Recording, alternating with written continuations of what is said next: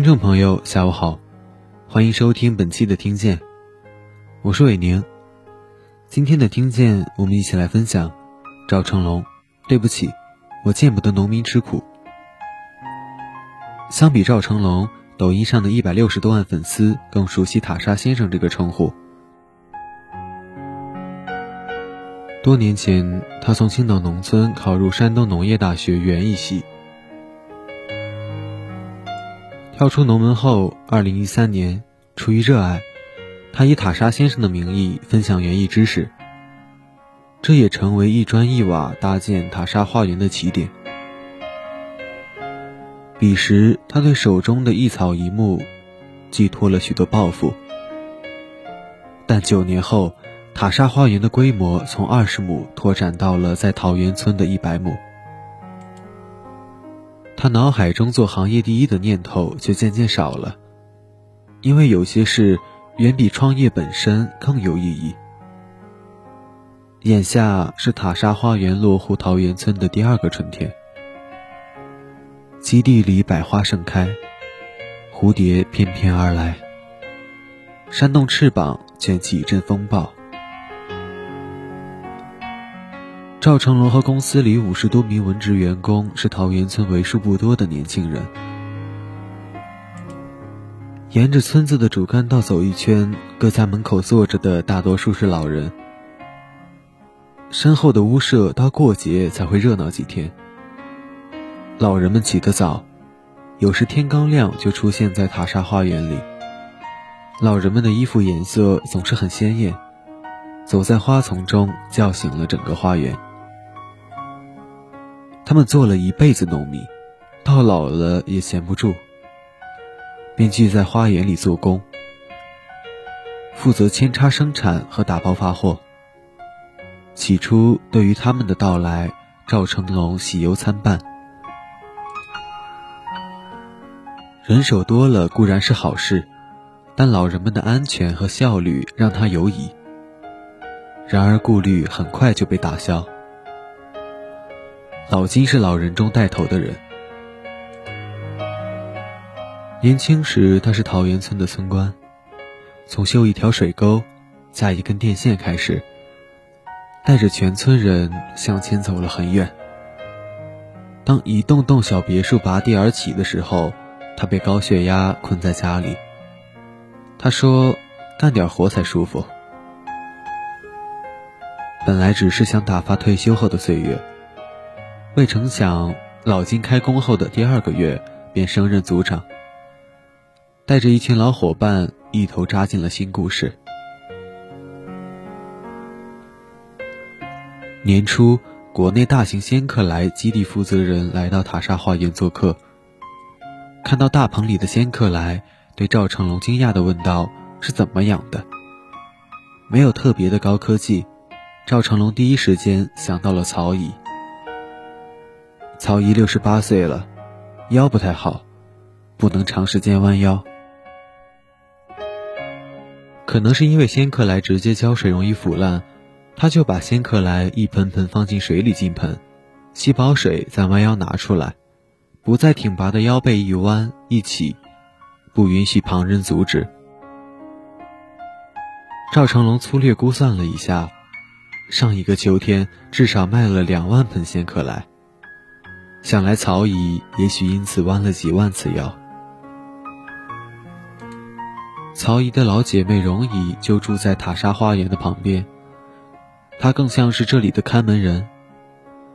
有时候已经过了下班时间，她风风火火地找赵成龙请示：“草坪要不要铺完？要的话，我趁着土没动就继续做完，不然死了多可惜。”有时下班后起风，他就披上衣服，快步走到露天养护区，把被吹倒的花一盆盆扶起，然后再顶着风回家。工钱没关系的，是他挂在嘴边的话。他和其他老人一样，不甚在意奖金，却很在意每次在总结会上负责人对自己的打分。有一次因为被扣分。容易想了一夜，凌晨打电话给负责人，一定要揪出个一二三。对老人们来说，这不仅仅是一份工作。赵成龙说：“村里老人们的下班时间是四点，但许多老人并不着急离开，而是搬着小板凳修剪花草的枯叶，头垂着，好像要埋到花盆中。修剪几下，再把身子拉远，开始打量，好像在整理一件艺术作品。他们说：“我们修剪一万盆花。”但只要有一盆不好，那对买花的家庭就是百分之百的不好。语气中透露着老一辈的认真。和植物一起，他们似乎又找回了青春。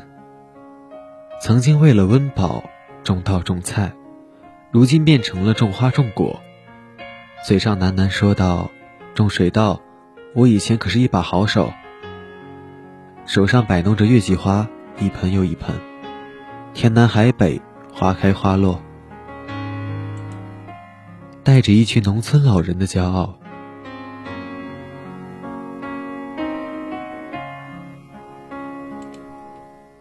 春季是塔沙花园最忙碌的时节，有时一场抖音电商直播要卖出去十万多盆花，主播、研发、运营。只要是手头没有任务的年轻人，都自发到仓库帮忙分装肥料、打包发货。老人们喜欢开玩笑：“你这道工序速度不行，得扣工资。”你可以，升你做车间主任。一些老人是塔莎在之前种植基地的老员工。二零二零年初，因为疫情，快递可派送的地区几乎每天都在变。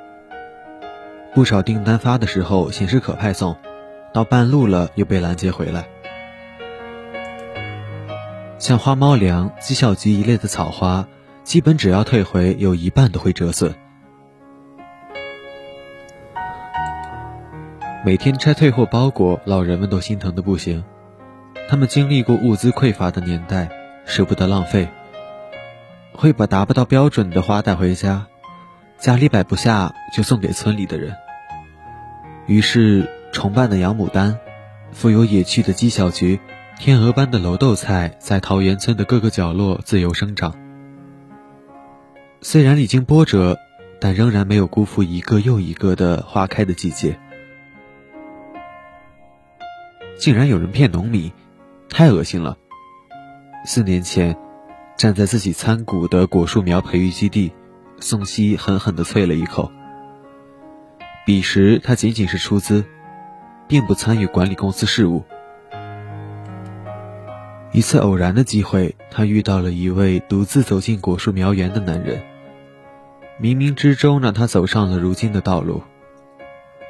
男人约莫一米七几的个子，带着农民特有的质朴，一走到宋希面前就开始流泪。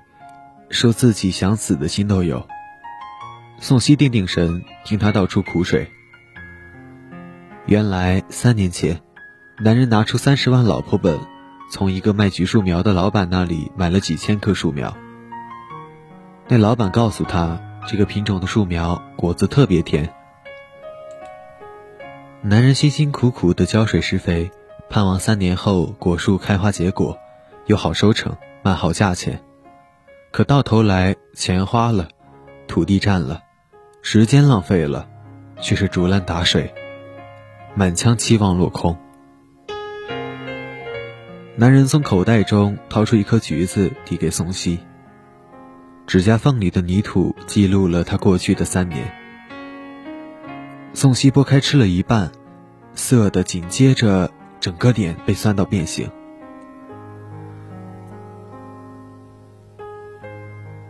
男人说：“他又贷款了三十万，想从头来过，这次再也输不起了。”宋希当即跟他签下合约。如果从自己公司出去的树苗出了问题，不仅赔偿苗款，连地租、人工、水电、化肥、农药都赔。宋希无法旁观农民受苦。因为他对土地有感情。高中时，因为不爱学习，父亲将他从湖南长沙送到了陕西老家吃苦。一九七七年，全村人敲锣打鼓将父亲送进大学。